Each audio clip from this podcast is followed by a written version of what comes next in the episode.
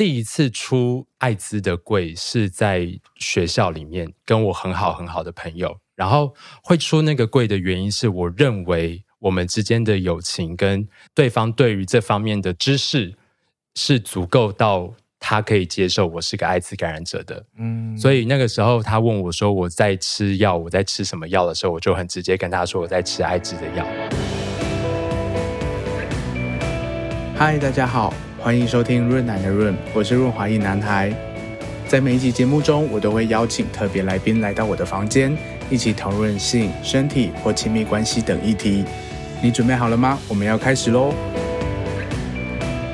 欢迎大家回到润男的润，我是润男。不知道大家对艾滋的议题熟悉吗？在许多的男同志成长过程当中，好像都伴随着一些恐惧，然后可能被教育要害怕、要紧张，然后甚至不自觉的在生活中内化了许多对艾滋的污名。那艾滋和男同志社群的确有很多爱恨情仇啦，跟着欲望啊、阶级啊、种族啊很多的议题混杂交织。但是随着这个医疗的技术还有知识资讯的普及，或许有很多的概念，好，很多的想法可以慢慢的解开。那我们从这个艾滋病被说是什么上帝对同性恋的惩罚、天谴论，然后到现在我们身旁可能已经有不少能够勇敢出柜，然后抵抗这个污名的呃 HIV 感染者。那只要稳定的服用药物，然后有良好的社会支持，即使是 positive，一样是可以和慢性病一样哈，和疾病共存到老。不过今天的节目我们其实会聊蛮多呃比较不一样的内容，然后会有一些有趣的资讯，我觉得很期待今天来宾的分享，其实感染 HIV，现在我们都可以理解，它不是绝症。可是呢，这个艾滋的污名仍然是感染者在亲密关系上一个蛮大的挫败啊，很多人会有呃不同的要面对的议题。这几年呢，不管是 PrEP 的预防性投药，或者是 U 等于 U 的这个概念出现，都不断的改变我们如何思考艾滋的议题。那我觉得，在疫情进入下一个阶段的台湾啊，我们在这两年好像补充了很多的这个公卫的知识，或许回头过来看一下艾滋的这个新的发展，好用药和这个新的。观念其实是一个很好的时机，所以今天的节目我们邀请到阳明交通大学附设医院的感染科主任黄世哲医师和年度的 HIV 卫教大使李宁，跟我们分享这些有趣的议题。欢迎两位，医 师医师，各位听众大家好，我是黄世哲医师。Hello，大家好，我是玲玲。所以今天就是我们今天有一位医师，感染科医师来到现场，然后以及就是呃以感染者的身份啊、来跟我们分享很多议题的这个玲玲。那首先我想要先跟这个黄医师聊聊，就是除了这个感染科医师啊，当然会遇到这个 HIV 的感染者以外，也会遇到很多来。呃，治疗性病的患者，那我有很多朋友曾经因为就是可能淋病啊，或者是梅毒啊，或者是各种疾病这样子，然后要去就医的时候，常常会遇到一个问题，就是他会不知道怎么跟医生讲他遇到什么事情，他做了什么事情。呃，我就是很好奇啦，就是说，如果说你遇到这个呃患者，然后来治疗一些可能跟性相关的疾病的时候，然后病患又不太敢。很直接的讲出他到底是做了哪些事情，你会怎么处理啊？你会直接就是揭开他的性生活史这样子吗？应该是说，嗯，因为我觉得 HIV 感染者跟单纯性病患者还是有一些不一样的地方。嗯、应该是说，HIV 感染者他本身应该说他的。呃，感染的状态比较像内在啦，你是看不出来的。呵呵呵对，但是性病患者来求诊的话，他们通常都是会遇到，就是至少是性器官有一些状况啦的问题啦。哈。所以说他们比较会有时候的确对某些人来说比较比较难以去启齿啊。其实，但我觉得这跟每个人个性可能有一些也是有一些相关啦。所以我是觉得说，有时候通常我会先说问他说：“哎，你的这个接触的状况是怎样的？哈，那还有就是说你的性行为的对象是男生女生。”生了这样子会比较就是很直接的就跟他破题啦，因为有时候他不太敢自己讲出来，那倒不如说我们让他做一个选择，说你的状况是怎样，让他去做一些选择，这样我的做法会是这样子。那有时候反正如果你自己也是有点不太问不太出来的话，可能呃。患者自己也会觉得说，哎，哇，那个医生都这样的话，那我是不是应该也不要讲太多，还是什么之类的？嗯、有时候反而就是在一种互相害羞的状况下，有时候反而就是对于他的病况了解就会比较不不完全了。嗯，其实可以想象，就是大家去看医生的时候，会不太知道说医生对这个疾病，或者是对我的身份，或者是我我的性实践的这个态度是什么，就是很怕。去看医生，然后反而被评论，对，或者是医生很凶啊，或者是就是有一些很某种异性恋霸权的那种想法，这样子。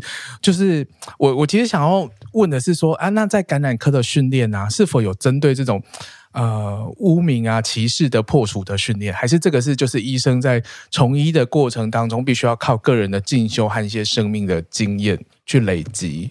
这个有点像是日常生活的一种训练方法，因为假如说你当你接触的多的话，你当然对于相关的议题不会比较有个人的一些相关的偏见啊，因为可能就是说，嗯，比较新一代的医疗人员，他们应该对于这种多元性别的议题啊，或者一些性病的议题，他们应该是比较开放式的啦。嗯、那你你也不能怪比较年长的一些长辈的医疗人员，他们可能对一些这是比较不了解啊。因为，的确在他们那个时代，他们真的就碰的比较少嘛。嗯、哼你没有碰过，自然对于。没有碰过的东西，当然比较不熟悉嘛。啊，你对不熟悉的东西，总是会比较有一点，可能一开始也许是排斥，或者真的是也不知道怎么面对。那只能当然就只好说，就不要碰这样子。那、嗯、所以说，可能也是跟这个时代的演进有一些不一样了。嗯嗯嗯嗯，以前就是呃，在大学念书的时候，就是我知道像比如说医学系，它都必须有一个什么医疗与社会的这种学分。对，好像在那个地方，因为就是因为我念社会学嘛，就是很多医学系。会来修社会系的课，然后就会讨论蛮多这样子的议题，就感觉好像接下来就是新世代比较年轻的医生，对于这个议题都相对会比较友善或者是开放，所以医生的意思是说，就是就不用担心，我们就直接去讲自己，就是昨天去跟三个人、四个人、五个人，然后有没有用保险套，然后做了哪些事情这样子，还是我们不要讲太，不要太 detail 哦。不是，就是我应该说，我觉得重点还是要讲啦，你不能，嗯，总不能说我昨天去上个。厕所，然后就 就什么被水喷到，然后就怎样怎样讲。那个我们听起来也是觉得，嗯，就是在你没有讲实话嘛，对不对？那在原则上就是说，第一个当然说你性接触的时间啊，性接触的模式嘛，啊，对象当然你每个可以不有他自己有必要揭露自己的一个相关的性史的一个权利嘛。嗯嗯。啊，你可能不想揭露，说你想你是跟男生女生那也没关系，至少那我们知道说你有些性接触嘛。嗯。那你那个。保护措施有没有做到嘛？有没有做到？可能做一些判断，说你这个你现在这个问题，大概会不会跟性传染病有一些关联啊？嗯、那我觉得现在的蛮多人，你如果直接这样问他的话，他老实说他都会，因为我刚刚讲，如果他不敢讲话，你就给他有点像是选择题啦。你就说，哎，是跟男生女生呢？有戴保险套没戴保险套呢之类的。如果这样跟他讲的话，他们就可以难以启齿的方式，你你把他先讲的一些东西出来，他们就做选择嘛。当然，有些人可能自己来就说，我怎样怎样讲，我怎样怎样讲。当然，这可我觉得可能就是跟新时代其实不太一样。年轻人好像比较会，因为他觉得说我就是来解决我的问题嘛。对。啊，你如果什么都不讲的话，他就觉得，哎，好像也不能帮得到他嘛。他都会直接就跟你讲，因为真的是遇到人的百百种啦。所以有时候我们可能也是在这个。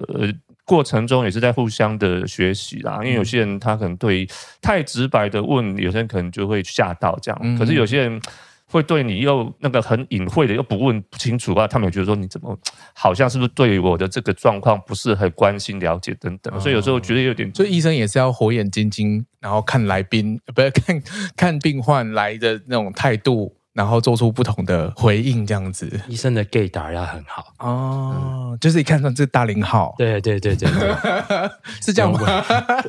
觉得是这样，当然不会讲说你是大零号嘛。不过就是因为不同的性角色，可能就是承担的风险也是不太一样的嘛。嗯、对，就对那玲玲自己的这个就诊的经验是怎么样啊？哎，我曾经有一次经验是，我觉得我长了菜花。在肛门，然后我就去看医生，然后医生他也是很是一个老医生，所以他就问我说：“你是不是同性恋？”嗯，我说是同性，我说是之后，他就立刻跟他旁边的一个好像是实习医生的女生说：“你看这个就是高危险群。”然后我当下听到就 啊，对啦，我是高危险群啊，可是也没有必要讲那么大声给我听嘛，对啊。这这会影响到你就是之后就医的呃意愿吗？会觉得他有一些恶意在，嗯、所以就不会想要再再去找一个对对医师。嗯，那你之后挑选医生的这个判准会是什么？就比如说，就会先去看他年纪吧。哦，我觉得我会先看年纪，哦、嗯，越年轻的我反而越越觉得他会比较开放。嗯嗯，虽然这不一定是绝对，对对，不一定啦，对啊，对对对，嗯，哇，那有人喜欢熟男的，不不是这个原因。不过我们真的也不能假定，就是老医师就、嗯、就呃就一定会。有这种刻板印象，或者是对对对对对，我觉得这个资讯很重要诶，就是像我很多朋友，他们也都会来问我说啊，我的我得了什么样的疾病，然后有没有推荐我去找哪个医师？对，就是如果说我们在社群里面都可以分享一些比较友善的、很明确、很友善的医师，然后整个就诊的态度或者是互动的这个沟通的方式都很流畅、很友善的话，我觉得其实也会增加大家可以很自在的去求助的这个呃一个。个大环境这样子，嗯，嗯，那医生刚刚有提到说，HIV 的病患和其他的呃不同的感染性的疾病有一些不一样的落差，你常常会遇到什么样的状况吗？就是比如说来看 HIV 的，大家可能会普遍的呃会问什么样的问题，或者是呃遇到什么样的困扰？嗯，如果是 HIV 感染者的话，大概嗯、呃、他们的呃想法可能也不太一样啊。第一个是对对于呃，初诊断的人，他可能会对于说未来的一些，呃，应该他会在意第一个未来啦，那未来的到底会怎样啊？嗯、好，然后第二个可能就是说，那担心说他的情感的议题会不会影响他还能不能呃谈一场恋爱这样子？哎，这好像不是感染科可以解决的问题，嗯、但是就是有点会回应到后续要讨论的一些一些一些状况啊。嗯、那如果是单纯性病患者的话，通常他他第一个想到第一个。也会担心说这个会不会好嘛？嗯，然后大家说他担心会不会说，哎，会不会传给别人啊，或者传染给他的伴侣等等，这个都是可能呃有每个人来看诊的时候，他考量点有点都会不太一样嘛。嗯嗯嗯嗯，就是不同的疾病，它后面的要面对的问题其实不太一样。对，对对。然后来的人其实好像就已经稍微有这样子的概念了，对不对？对啊，那可能就是说，以前也许在社群，或者是说以前的一些教育，就是对于一些疾病，他可能有一些既定的一些印象啊，所以他们可能就会用这个印象来了解说，哎，到底是不是这样子啊？那有些印象不一定说是完全对的啊，或者说有些观念已经改过，但可能有些人他的这个知能也许还没有到更新啊，所以说他们可能会对一些议题还是蛮有他的，呃，就是他有他疑问啊，那我们就负责说，哎。给他一些正确的观念嘛，那让他好好的可以在为他的健康为未来做一些建议，这样子。嗯，像我有个朋友，他就是跟我说，就是如果他得了，他就会不知道该怎么办，然后他。直接一个情绪就是说，那我就直接离开这个世界好了。就是他本身其实知道很多的关于艾滋的很多的知识，也知道、嗯、哦，其实现在就是好好的服药，其实也不会呃对生活有太大的影响。可是就是在情感上面，好像很容易的就觉得我好像就是一个呃社会的呃被排除的人，嗯、然后我可能要背负很多的污名，要继续活下去。嗯、即使我的身体健康状况其实也还好，可是就是这个。让他压力就变得很大，嗯，就不知道玲玲就是从知道确诊之后，然后开始去看医生这一段，是不是也有类似的状况和转变？呃，我觉得我自己的状况比较特殊，因为我是被人家恶意无套感染才感染艾滋的，所以在被恶意无套的那一刻，我就自己自认我就一定是感染艾滋，嗯，我一定不会有任何的。可能性是会躲掉，所以我就自己先去查了很多医生说的很多网络上的资料，就是艾滋到底感染了会发生什么事情，然后到底会不会活下去之类的。所以当医院真的打电话来给我说：“哎，你感染艾滋了”的时候，我其实是已经准备好了的。嗯，所以在那个准备好的当下，我就直接是哦好，所以卫生局会要我去验血，对不对？然后我就去验血，然后医院要我怎么样，我就怎么样。就这样顺顺的走下去，觉得心境上其实也很稳定。嗯嗯嗯，哇，蛮特别的哈。我很相信医学啊，我觉得医 医生跟我说我不会死，我就不会死啊。啊对啊，我以为我们比较相信身心灵之类的。没有没有没有，这方面我很 相信塔罗之类的。你说算塔罗，塔罗跟你说，哎，你艾滋病活不久，这之类，或者是你活得很好这样。嗯，哎，我真的有一次算哦，这个有点岔题，没关系。好，我人生第一次算塔罗，然后那个塔罗跟我说，你在半年后会有呃跟健康有关的大劫，嗯，然后我半年后就感染艾滋了。嘿，我那一次吓死了。哪一家的？在，台南的时候哦，然后我就想说，我再也不要算塔罗了，这好可怕哦。算出来都是一些可怕的事情会发生，太准了啦，太准了。对啊，对啊。嗯，那我有点好奇，就是说你怎么会很肯定对方就是那一次的嗯恶意的拔套嗯是怎么样的状态啊？呃，他其实一开始是先骗我使用了，OK，呃，然后他就在我状态在状态上的时候跟我说，他只准备了一个保险套，嗯，然后我们用完了。嗯，那你现在还要继续吗？如果你要继续的话，嗯、你要么下去买保险套，要么我们五套。嗯，然后我就在那个时候算是做了一个改变我人生的选择，我选择让他五套。嗯哼，那个时候内心里面想的是。我这次五套一定会被感染，为什么？你因为你本来就知道它是 positive 吗？不是，是我那个时候，我觉得那个时候的你连接到那个塔罗牌，哦，没有啦，那塔罗牌还那个时候没有想到。OK，我那个时候的教育背景，我自己的性观念是，uh. 呃，一定得要戴套，如果你没有戴套的话，你百分之百。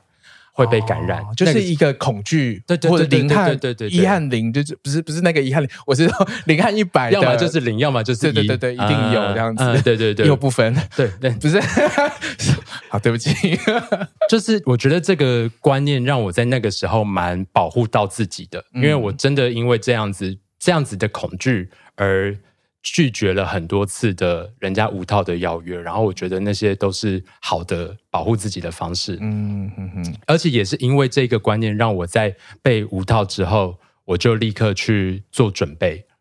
如果我没有去做准备的话，我可能就会像很多其他人一样很紧张啊什么的。OK，嗯，那。就是你虽然准备的很好，可是你还是要，你就日常生活中可能会遇到很多的呃亲朋好友或者是家人，嗯，那你是呃会跟他们讲吗？就是你是什么样的状况之下，呃，跟他们出柜？呃，我第一次出艾滋的柜是在学校里面，跟我很好很好的朋友，然后会出那个柜的原因是我认为我们之间的友情跟对方对于这方面的知识。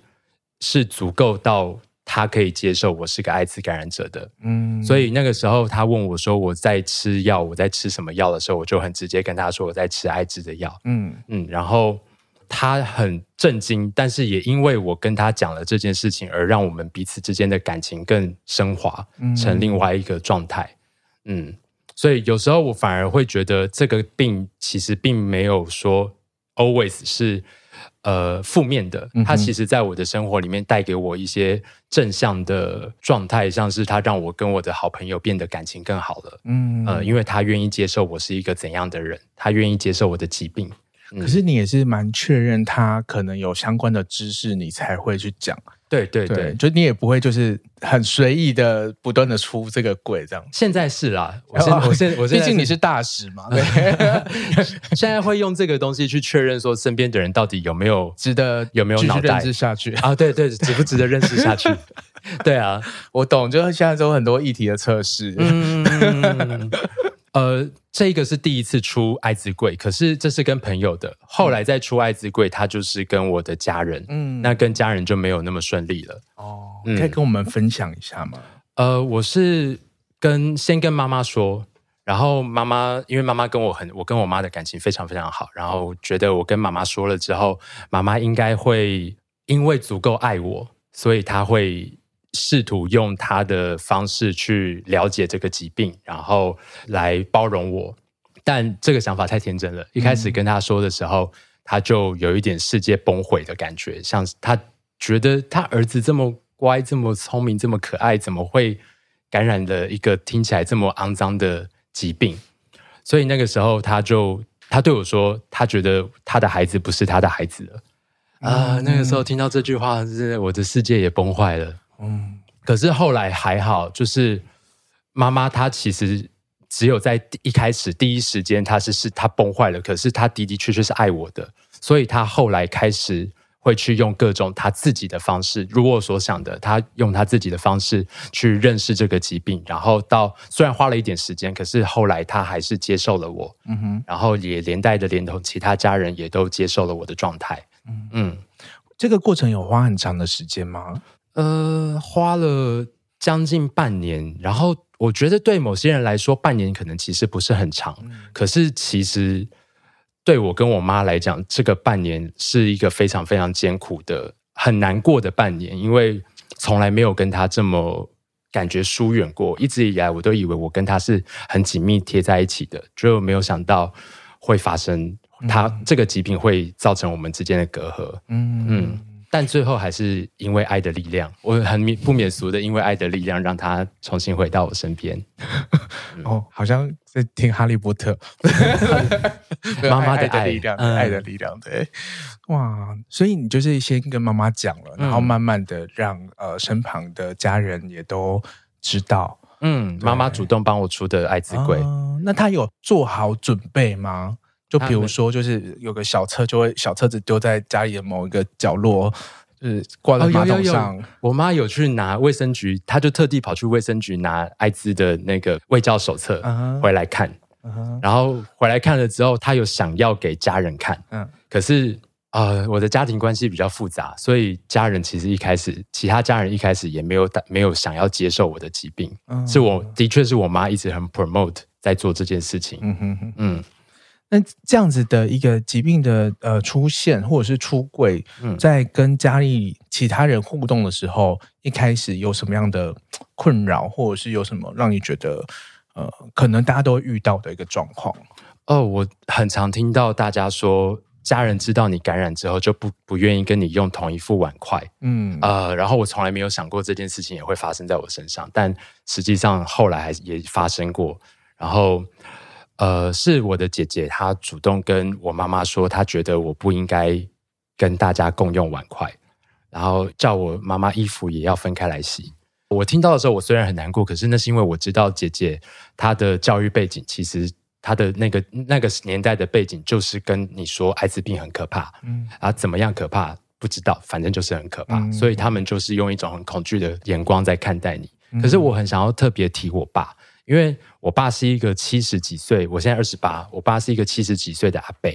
然后当他得知我有艾滋的时候，他其实是用一个，因为他不知道什么是艾滋，嗯，所以他就说啊，小孩子生病，艾滋病是什么我不知道啦，可是生病就去看医生啊，啊，看医生，医生说怎么样，你们就怎么样，吃药就吃药，没事就没事啦。我没有想到我爸竟然会用一个反而最最最最单纯的。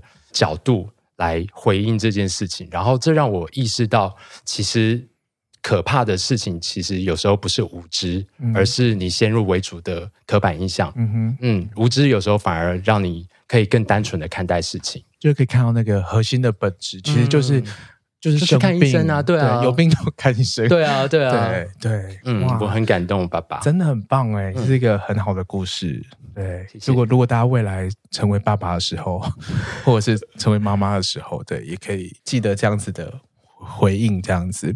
我觉得刚听这样玲玲这样分享自己跟家人的这些故事啊，医生在诊间的时候，呃，因为这是一个呃慢性的疾病嘛，然后很常回诊，这个。就是会跟病人可能建立一个比较长期的呃互动关系。那你有没有看过或者是听过，就是呃这个患者他跟家里的这个遇到的困难？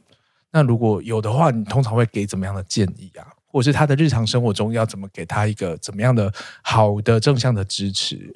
刚听你们的一些经验呢，事实上应该是说，嗯，我个人也觉得出柜这个事情，我是支持的，嗯，应该说情感上是支持，应该感染者要出柜啦，这有点像是性向出柜一样意思啊。如果就是说大家都不知道你周围一些好朋友什么是同志的话，他们怎么会感觉好像没看过同志的感觉嘛？哈、嗯，那一样。如果不知道身边是都是有蛮多是好朋友或怎样都是感染者的话，他们也觉得说感染者好像离我很远嘛哈，他们也不会想说不是到排斥，只是说好像跟他就没关系嘛。他觉得感染者遇到一些问题，好像也跟他没关系嘛。那为什么要去这么挺感染者一些状况哈？所以说我刚听的感想有这样子啊。那实际上大部分的呃感染者，他原则上他我相信对家里的出柜来说比例不高啦。而毕竟，嗯，现在感染者可能他就他觉得他能自己照顾自己，他不要给家人添麻烦啊。因为有时候是牵扯到一些性向出柜的议题啦。但是我觉得现在可能性向出柜比较简单，你说要到感染状态出柜的话，还是心里会有一些会有一些坎啊。但是当然，对于一些朋友或者同事、同学的话，这个我觉得应该，我觉得也是风气的演变啦。就是说，现在的人比较愿意，他愿意这样子跟他的觉得同才出轨，因为他觉得，我觉得每个还是需要一些情感上的支持啦。如果说有个了解你状况的人，他也更支持你的话，我觉得对于。呃，因为毕竟在这个长期目至少目前一个长期的慢性疾病嘛，那如果说有在心理方面的话，有一些更多人的支持，好像现在对于未来的一些健康的促进上面也是很有帮助啊。那在家人方面的话，有爸妈一起跟着这个感染者一起来的话，的确是少数啊，但是不是说没有了。那可能有人会想说，哦，应该不可能会有爸妈会跟着看一起来看医生吧？还是有啦，还是有啦。那那我觉得他们的 蛮大一块，他们当然是第一个就是关心啦。嗯，那当然是关心说自己小孩的健康啦，因为可能当然，嗯，父母那一辈可能他们真的对这个疾病可能更不了解嘛，哦，他们可能也是从以前的一些观念来的。那他想知道说，诶，诶，他的小孩要怎么样可以保持他身体的健康嘛？他们当然是关心嘛。那第二个当然说，他们的确刚刚您有提到说。他们也会担心说，哎，会不会传染这个事情啊？那我觉得有时候可能真的是一些一知半解啦。因为有时候无知真的好像也比较好。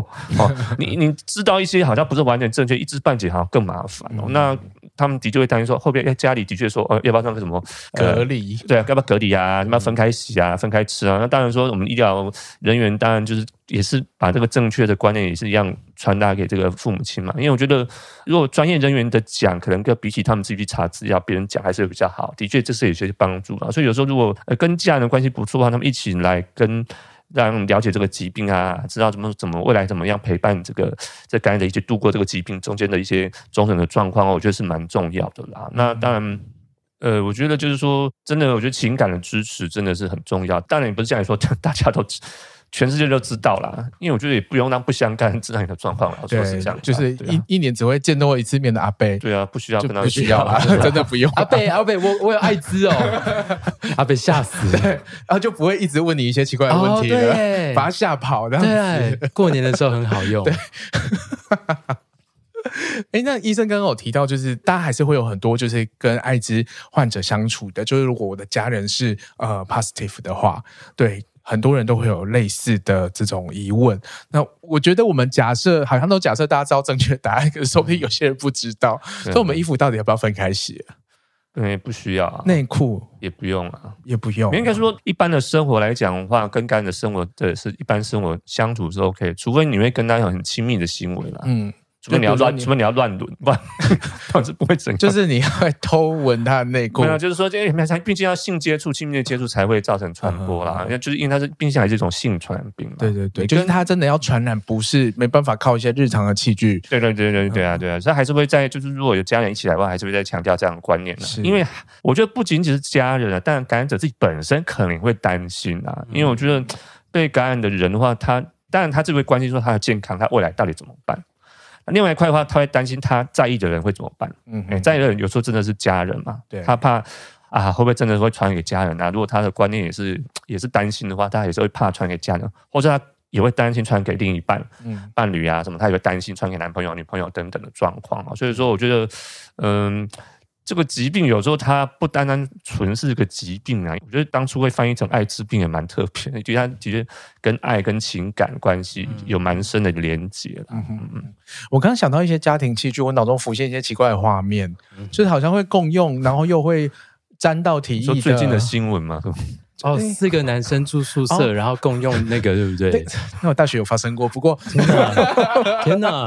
所以我隔壁室友，他们就是会买自慰杯，然后一人买一款，然后轮着用，因为就四种不同的纹路，所以是隔壁的室友。对对啦，当然要说是隔壁。你你不在你不在里面吗？我不在里面。OK，对对对，我卖给他们的。OK，对，不过没有，我刚刚想到的是筷子。嗯，对，就是，然后有些玩法。啊，大家不知道，好算了。就是我以为是要讲真的吃饭。对啊，是啊。哦，嗯嗯嗯，好，嗯。如果大家有在用筷子，就是进入一些地方的话，就是你筷子自己收好了，不要再放进洗碗柜里面。对对，自己的东西自己用免洗筷会受伤。对，好像会刷，会吃到。对对对，还是不要。旁边为什么大家笑成这样子？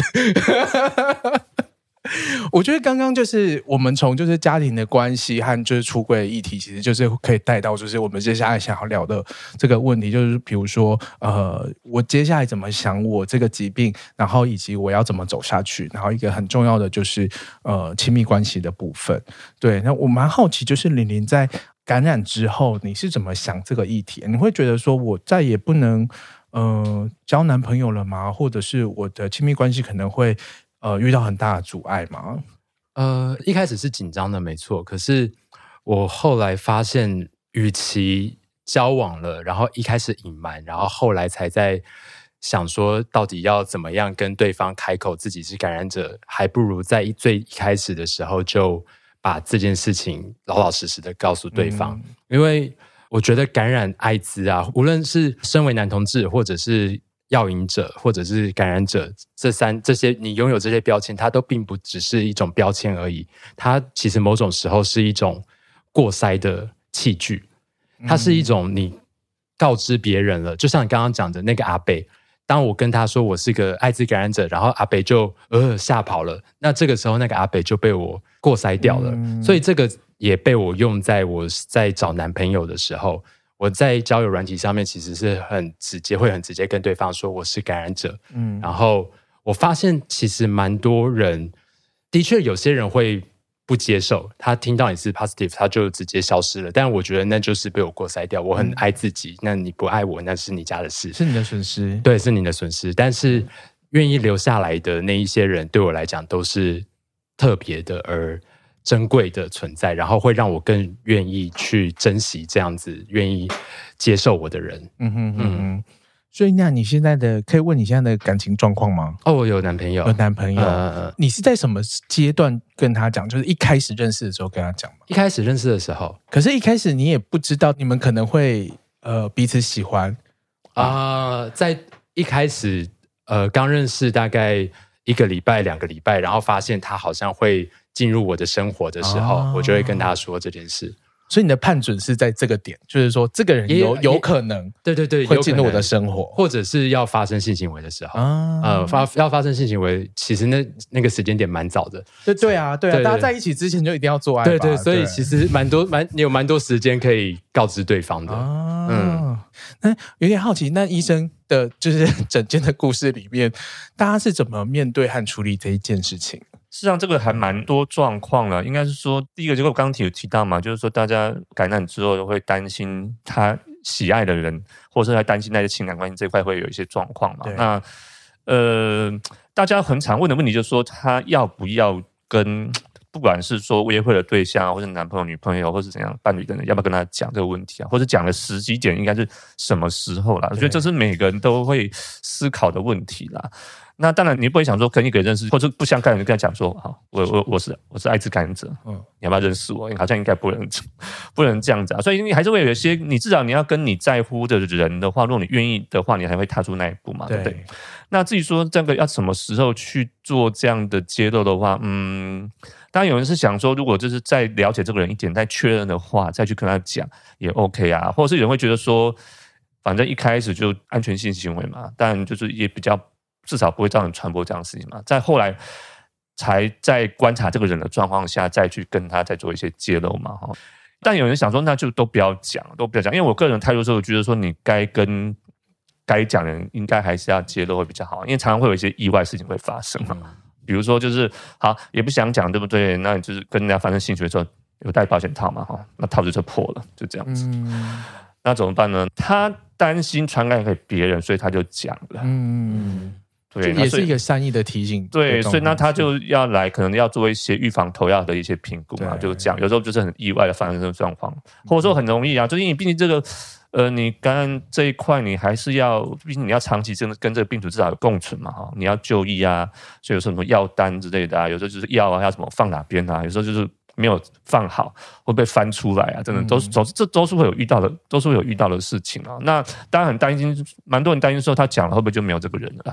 可是我是觉得说，第一个，他如果不能接受你，他就是不爱你了哈。不不是说不爱你啊，就是说你们没有缘分呐，你们没有缘分呐哈。那另外就是说，我觉得说大家的接受度比想象的高了。嗯，呃，应该可能就应该说，感染者可能有人觉得说，哦，跟你去讲了，可能大家大部分都不会接受吧。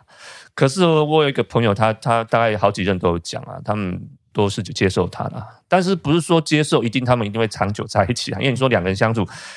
会分开，应该有都是其他原因的，不会是因为感染这个身份的原因啊。所以说，就是看每个人他对这个情感关系的这个呃的思考点是什么啦。那我觉得说，嗯，你也可以完全隐瞒了，但就是可能这人生就是会有一些意外出现。嗯，但是如果你你有讲出来的话，我觉得就是让你们的关系更加的紧密啦。就我刚刚提到，我觉得情感的支持还是蛮重要的。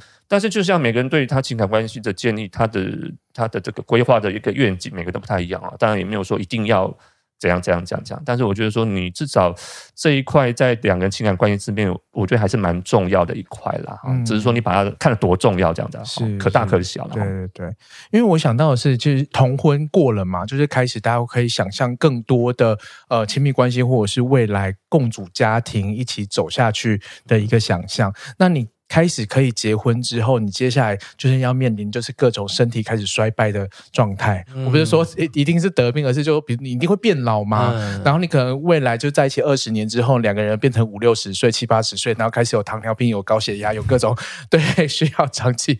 对，我觉得大家真的要开始想象这种状态。嗯，对你可能就是不是你需要被照顾，就是对方需要被照顾。那这个时候，呃，如果中间再有一个。就是更多不一样的疾病，或者是就需要考量的时候，嗯、或许在一开始，我们可以就好好的思考，然后共同就是为未来的生活做一个规划，嗯、或许会是一个比较好的评估的状态。这样子，嗯、我也这样觉得。嗯嗯，所以那你跟你的伴侣之间，就是在一开始就讲了，然后状况一些都很好吗？嗯都很好，因为他觉得我愿意跟他讲自己的艾滋感染者身份，他其实蛮感动的。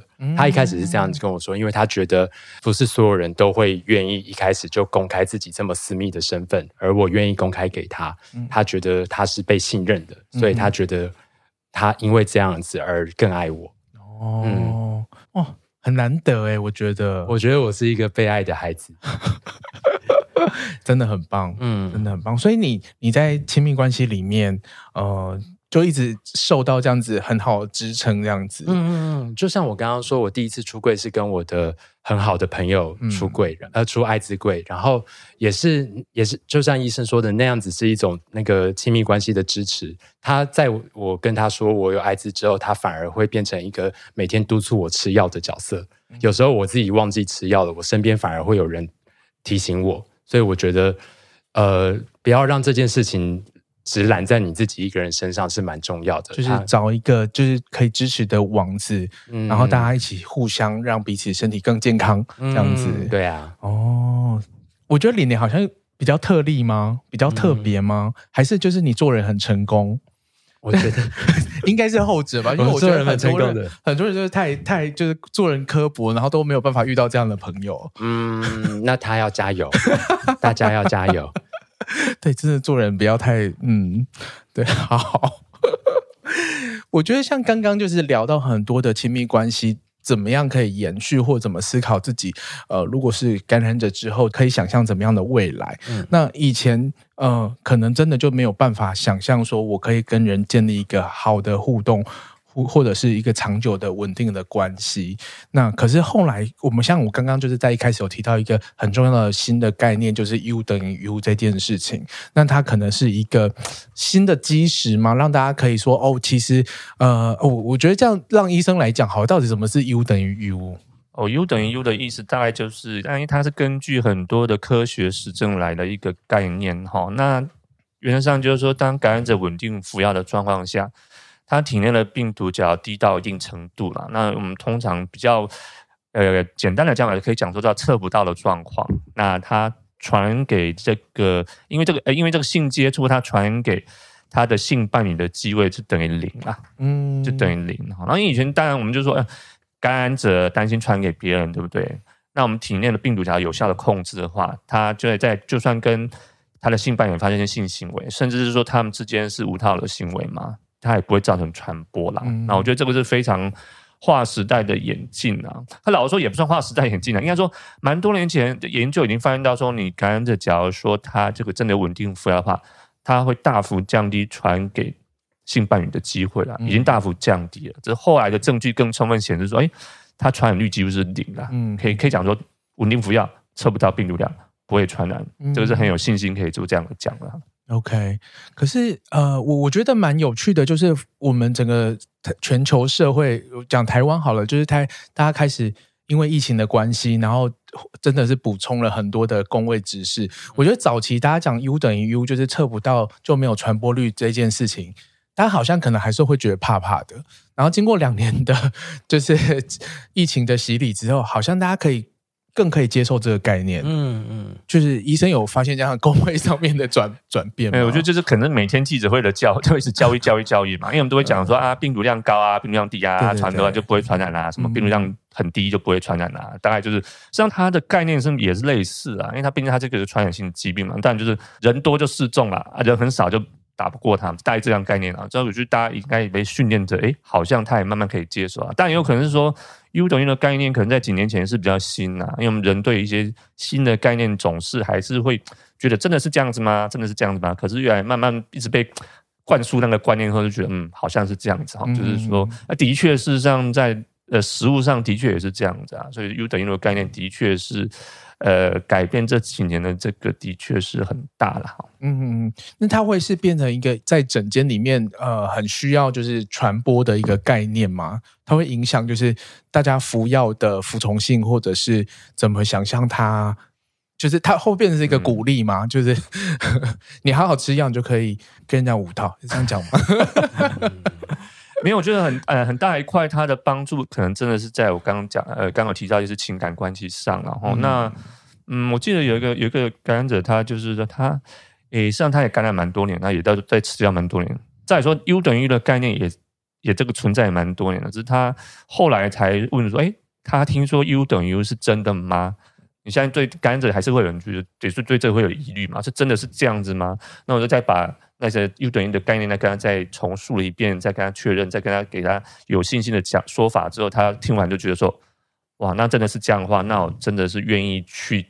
寻找一段情感关系，所以听起来就是说，他之前因为他的身份，他想说，好吧，反正我就这个身份，我可能找不到固定的或怎样，他就没有想要去经营情感关系。可假如说有这个 U 等于的话，他就愿意去经营情感关系啊。所以说，对于有某些人来讲，的确优等也是改，可能可以改变他的蛮生活蛮大一部分啊。那我觉得这跟科学演进也是有一些关联的。假如说以前艾滋病感染的话，没有药医的话。或是医的话，也会结果也不太好啊。相信大家对这个去服药的接受度，当然就好。反正你吃药也不太会好，还是会蛮生很多病，在那个不要吃嘛。那后来观念变成说，哎，稳定服药，它的健康就可以维持很不错的状态嘛。哦，那我去吃药就有它的好处在，那当然会想说去吃嘛，对不对？啊，如果说吃了之后，现在又可以说，哎，我还可以，也不太会感染我这个心爱的。我我我我在乎那些人的话，我还可以可能以前我可能不敢去寻找一些情感关系，现在有这样状况，我愿意去可以寻找情感关系吧。那对某些人来讲，可能也可以让他他也要来接受这样服药的治疗了。所以说，现在遇到嗯。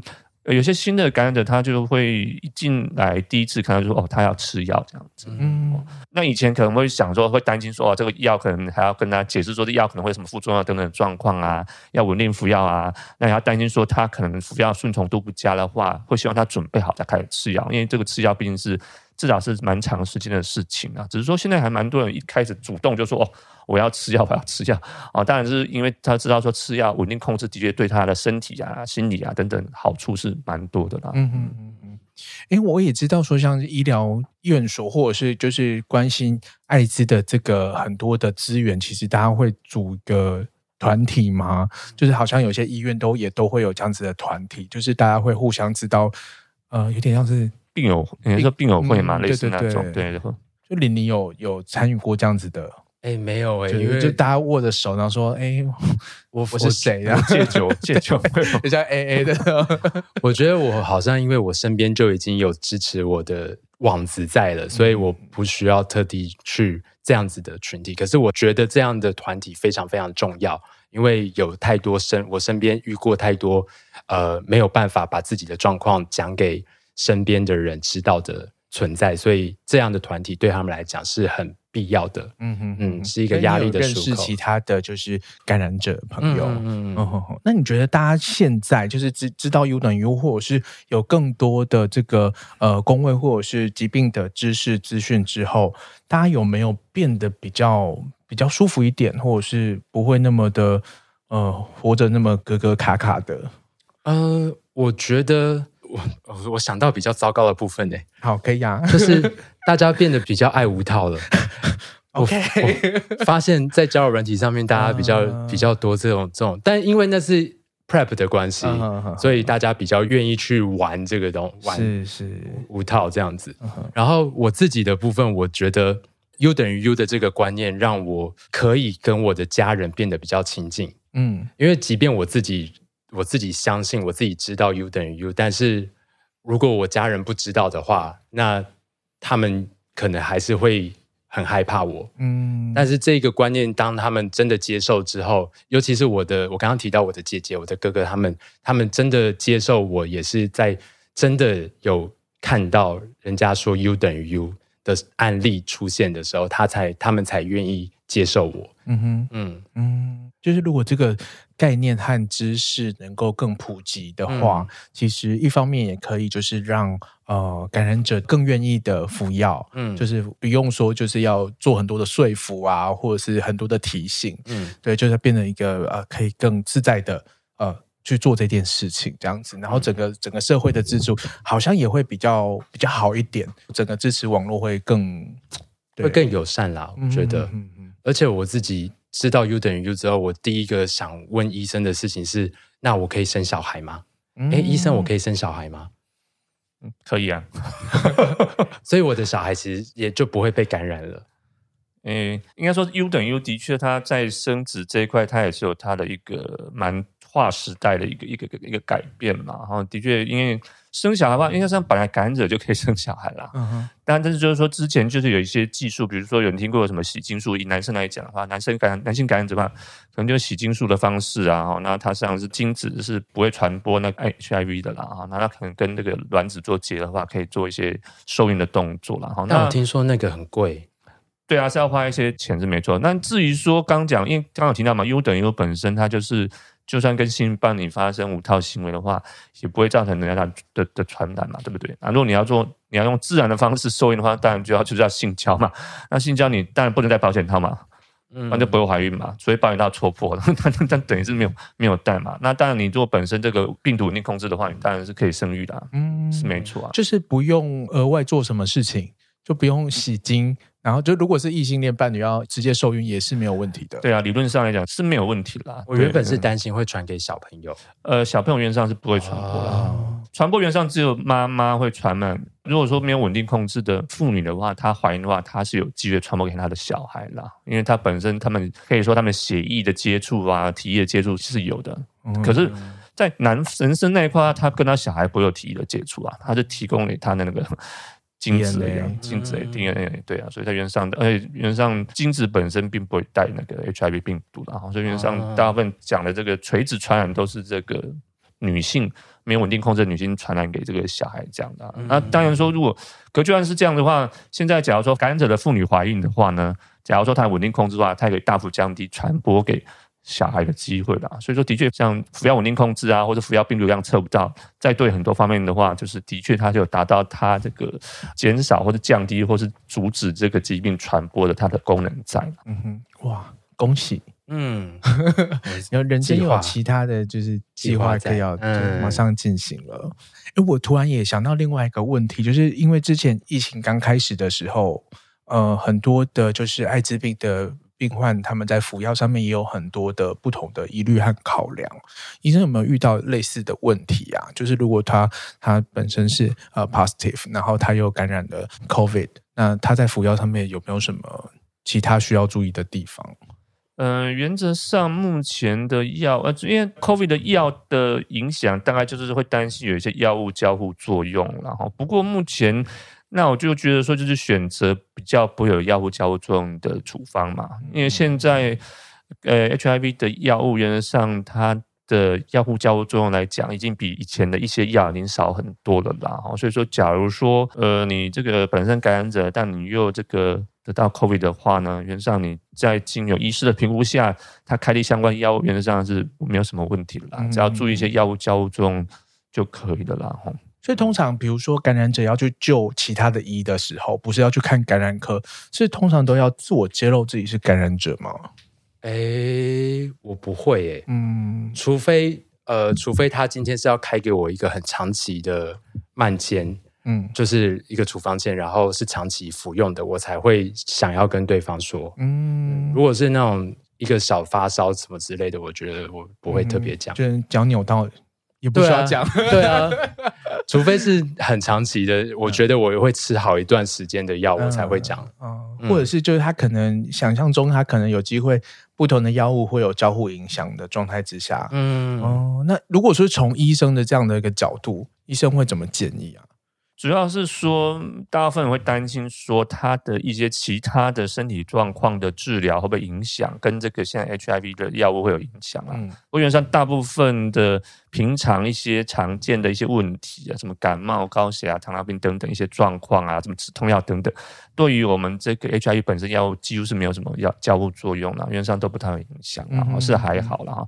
而且大部分的影响也都是 HIV 的药物会影响别的药啦，哦、所以可能会影响到其他疾病的一些治疗的疗效等等。哦、所以说在这方面可能比较不用担心，但有些特殊的状况下的话，我就有疑虑的话，应该还是可以跟这个 HIV 的相关医疗团队做。一些讨论的哈，那我觉得，那至于说要不要揭露这个问题，我觉得这个问题非常的有点呃蛮复杂的啦哈，因为这这些这原则上这就是有点叫做这个感染者身份出柜的概念啊。有时候你也有时候有人的确会担心说，会不会这医疗团队会有会有有不友善啊？因为的确可能有些医疗人员但对于这个疾病也不是那么熟悉啦啊，他们也他们毕竟也也是人嘛，就是一般跟一般人都一样嘛，所以他们。的确，在遇到一些状况，可能会有一些疑虑啦，所以有时候可能会造成一些困。如果揭露的话，有时候对某些状况来讲，的确会造成困扰啦。所以我觉得，嗯，还是要看个案来做一些建议啦。我很难在这边说，到底要不要完全揭露，还是都不要讲。嗯，对。当然，以以我立场来讲，当然你有些状况，当然让这个要负责你身体健康的这个医疗团队都知道，当然最好。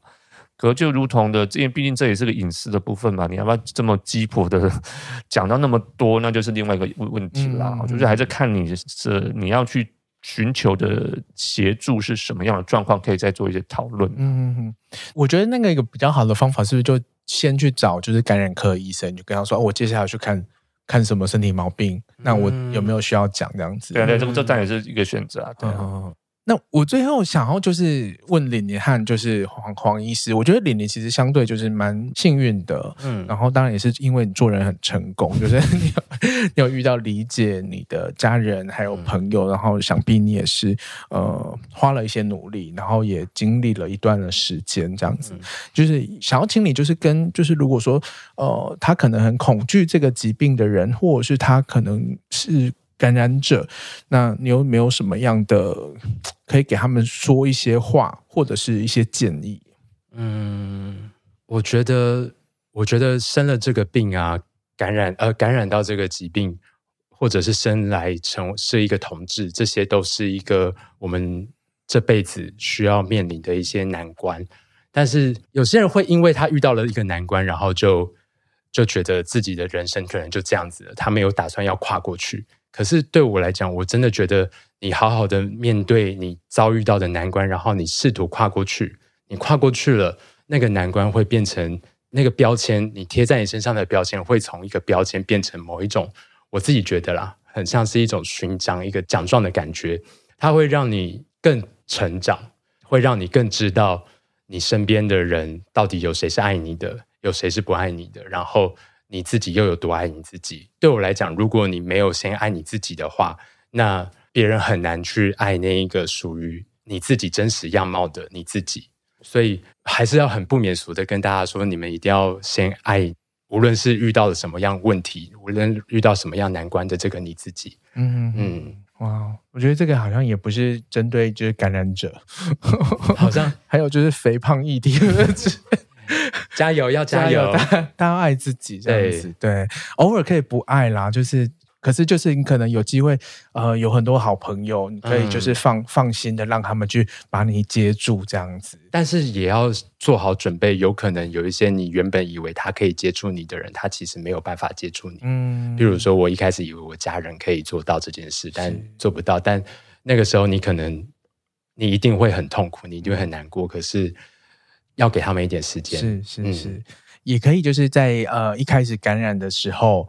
呃，先去判断说，哎，这个朋友可能他有相对的知识背景，嗯、他可能有机会，呃，可以更接纳我这样子啊。你再去，就是不要一股脑的一下就随便都说这样子，嗯、就是我头脑可能也是要更清晰一点这样子。嗯嗯，嗯。那呃，黄医师这边有没有什么可以给大家建议或者是鼓励呢？呃，我有听过个说法，就是说这个感染 HIV 是像小感冒啦。当然我。我个人不会这样去解读它，但是应该是说，嗯、呃，感染这件事情在人生中算的确是个关卡是没错了哈。可能人生中还会遇到很多的事情啊，嗯，很多事情哈。至少感染 HIV 这件事情，它是可以去处理、面对，它是有对策可以去去面对它的了哈。那如果我们真的遇到这样的状况的话，我们又有一些可以面对的这个对策，比如说好好服药这样的状况的话。老实说，他这件事情影响你人生其他的各种面向的那个影响力就会大幅的降低了，大幅降低了。那我觉得人生也不能说人生苦短啊，就是人生遇到很多的挑战。那如果说我们如果能尽量减少一些相关的干扰的话，我觉得在你人生一些相关的规划上，或者你未来有一些憧憬、有些梦想等等，实际上感染本身并不会影响那样的状况嘛。所以我觉得说，如果真的遇到的话，因为可能以前可能觉得说感染就感染，他没就可能没救之类的，但是的确。从刚刚一开始讲到现在了，包括说他的健康可以维持稳定，那他的传播也可以不会传染给别人等等的状况。那我觉得说，嗯，是这样。假如我们遇到的话，就好好去面对去处理。那你人生是还有很多其他的面向可以去发挥啦。嗯、这这这个这个小关卡，并不会让。嗯不不会绊倒你这个整个人生这样子，我就觉得是这样子的。嗯，听医生讲，感觉好像很激励，然后同时转过来说，哦，怎么还有那么多事，就是人生要面对的事情，啊、就觉得、啊、好累哦。这不过就只是个艾滋病，在那边怕什么？真的真的就是还还有很多事情要要面对、啊、要处理这样子。今天真的非常开心，黄医师和玲玲来到润南润分享很多重要的资讯，还有生命经验。那其实我们都很清楚，就是很多的污名还有歧视，或者是很多的。状况其实都源自于不了解，或者是说没有机会了解。就跟玲玲呃，在跟家人的就是分享这个故事，我们都知道这个状况。可是就是要改变想法，其实都是一件很不容易的事情。然后，但总是要开始慢慢的去说清楚，嗯、然后有机会让大家得到相关的知识和资讯。那掌握这些知识和资讯呢，我们也可以做出更适合自己的选择，或者是说，呃，你可以选择你要承担怎么样的风险。哦，比如说这耗子到底要不要下楼去买啊？